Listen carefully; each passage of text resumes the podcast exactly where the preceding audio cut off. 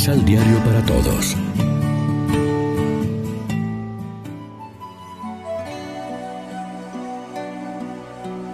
Primera lectura.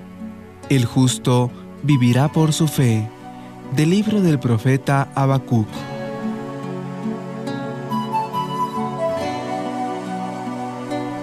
¿No eres tú, Señor, desde siempre mi santo Dios, que no muere? Tú, Señor, has escogido al pueblo caldeo para hacer justicia y lo has establecido para castigar. Tus ojos son demasiado puros para soportar el mal. No puedes ver la opresión. ¿Por qué miras en silencio a los traidores y callas cuando el malvado devora al justo? Tú tratas a los hombres como a los reptiles, que no tienen dueño, como a los peces del mar. El pueblo caldeo los pesca con anzuelo, los atrae a su red, los va amontonando y luego ríe satisfecho. Después ofrece sacrificios a su anzuelo e incienso a su red, porque le dieron rica presa y comida sustanciosa. ¿Y vas a permitir que siga llenando sus redes y matando naciones sin piedad? En mi puesto de guardia me pondré, me apostaré en la muralla para ver qué me dice el Señor y qué responde a mi reclamación. El Señor me respondió y me dijo, Escribe la visión que te he manifestado, ponla clara en tablillas para que se pueda leer de corrido. Es todavía una visión de algo lejano, pero que viene corriendo y no fallará. Si se tarda, espéralo, pues llegará sin falta. El malvado sucumbirá sin remedio, el justo en cambio vivirá por su fe. Palabra de Dios.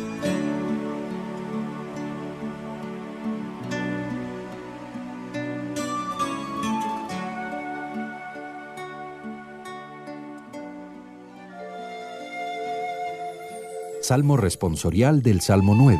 El Señor no abandona al que lo busca. El Señor no abandona al que lo busca. El Señor reina eternamente. Tiene establecido un tribunal para juzgar. Juzga al orbe con justicia y rige a las naciones con rectitud. El Señor no abandona al que lo busca. El Señor es refugio del oprimido, su refugio en los momentos de peligro. Que confíen en ti los que te conocen, porque tú, Señor, no abandonas a los que te buscan. El Señor no abandona al que lo busca.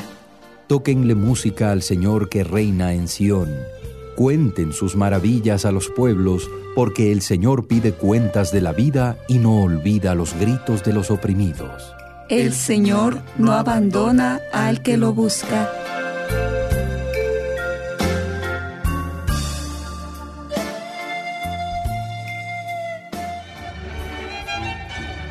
Proclamación del Santo Evangelio de nuestro Señor Jesucristo, según San Mateo.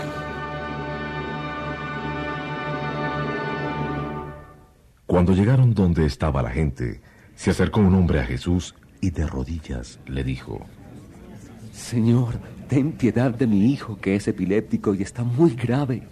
Muchas veces cae al fuego y otras al agua. Lo traje a tus discípulos, pero no han podido sanarlo. Jesús respondió, Qué gente tan incrédula y extraviada. ¿Hasta cuándo estaré entre ustedes? ¿Hasta cuándo tendré que soportarlos? Tráiganmelo aquí. Y Jesús ordenó al demonio que saliera del niño, que quedó sano de inmediato. Los discípulos pues se acercaron a Jesús y le preguntaron en privado, ¿por qué nosotros no pudimos echar a ese demonio? Jesús les dijo, porque tienen poca fe. Yo les digo que si tuvieran fe como un granito de mostaza, le dirían a este cerro, quítate de ahí y ponte más allá, y el cerro obedecería. Nada le sería imposible. Lección Divina Amigos, ¿qué tal? Hoy es sábado 8 de agosto, la iglesia se viste de blanco para celebrar la memoria del presbítero Santo Domingo de Guzmán y como siempre nos alimentamos con el pan de la palabra. ¿Cuántas veces fracasamos en nuestro empeño por falta de fe? Tendemos a poner la confianza en nuestras fuerzas, en los medios, en las instituciones. No planificamos con la ayuda de Dios y de su Espíritu. Jesús nos advirtió, sin mí no pueden hacer nada. Apoyados en Él con su ayuda, con un poco de fe, auténtica, curaríamos a más de un epiléptico de sus males. El que cura es Cristo Jesús, pero solo se podrá servir de nosotros si somos buenos conductores de su fuerza liberadora, como cuando Pedro y Juan curaron al paralítico del templo. Los que quieren amar a Jesús a menudo no arriesgan demasiado en la fe y no se confían totalmente a Él. Pero, ¿por qué esta falta de fe? Creo que es el corazón que no se abre, el corazón cerrado, el corazón que quiere tener todo bajo control. Es un corazón, por tanto, que no se abre, que no le da el control de las cosas a Jesús y cuando los discípulos le preguntan por qué no podían sanar al joven, el Señor dice que aquella especie de demonios no pueden ser expulsados por nada excepto por la oración. Todos nosotros tenemos un poco de incredulidad en el interior, es cierto.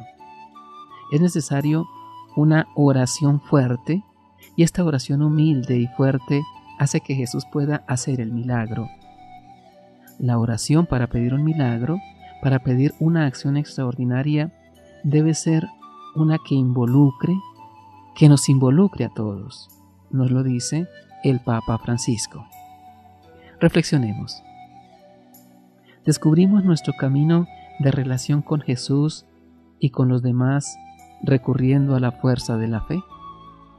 Oremos juntos. Tenemos miedo a creer y a fiarnos de ti. Pero no te canses, Señor, de nuestra fe mezquina. Concédenos siquiera un granito de fe auténtica para dar paso a tus maravillas en nuestra vida. Amén. María, Reina de los Apóstoles, ruega por nosotros.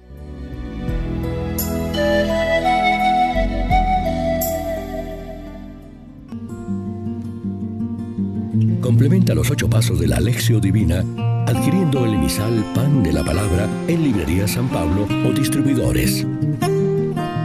Más información www.sanpablo.co Pan de la Palabra. Vive la reflexión.